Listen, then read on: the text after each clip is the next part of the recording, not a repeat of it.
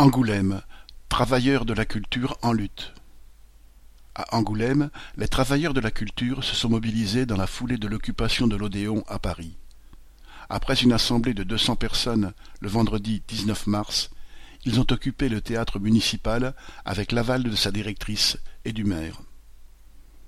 Des assemblées quotidiennes se sont tenues, regroupant une cinquantaine de personnes, personnel technique, professionnels, intermittents des milieux du théâtre, de la danse, de la musique.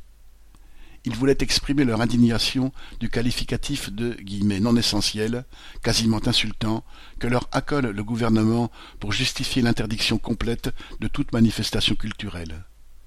Celle-ci les laisse sans aucune activité et parfois dans des situations critiques financièrement, voire moralement. Les revendications de l'Odéon étaient reprises, à savoir l'abrogation de la réforme de l'assurance chômage qui lésera tous les chômeurs, et aussi plus spécifiquement la prolongation de l'année blanche pour le droit au chômage de tous les intermittents, un plan massif de soutien à l'emploi pour les salariés de la culture, et la réouverture des lieux de culture.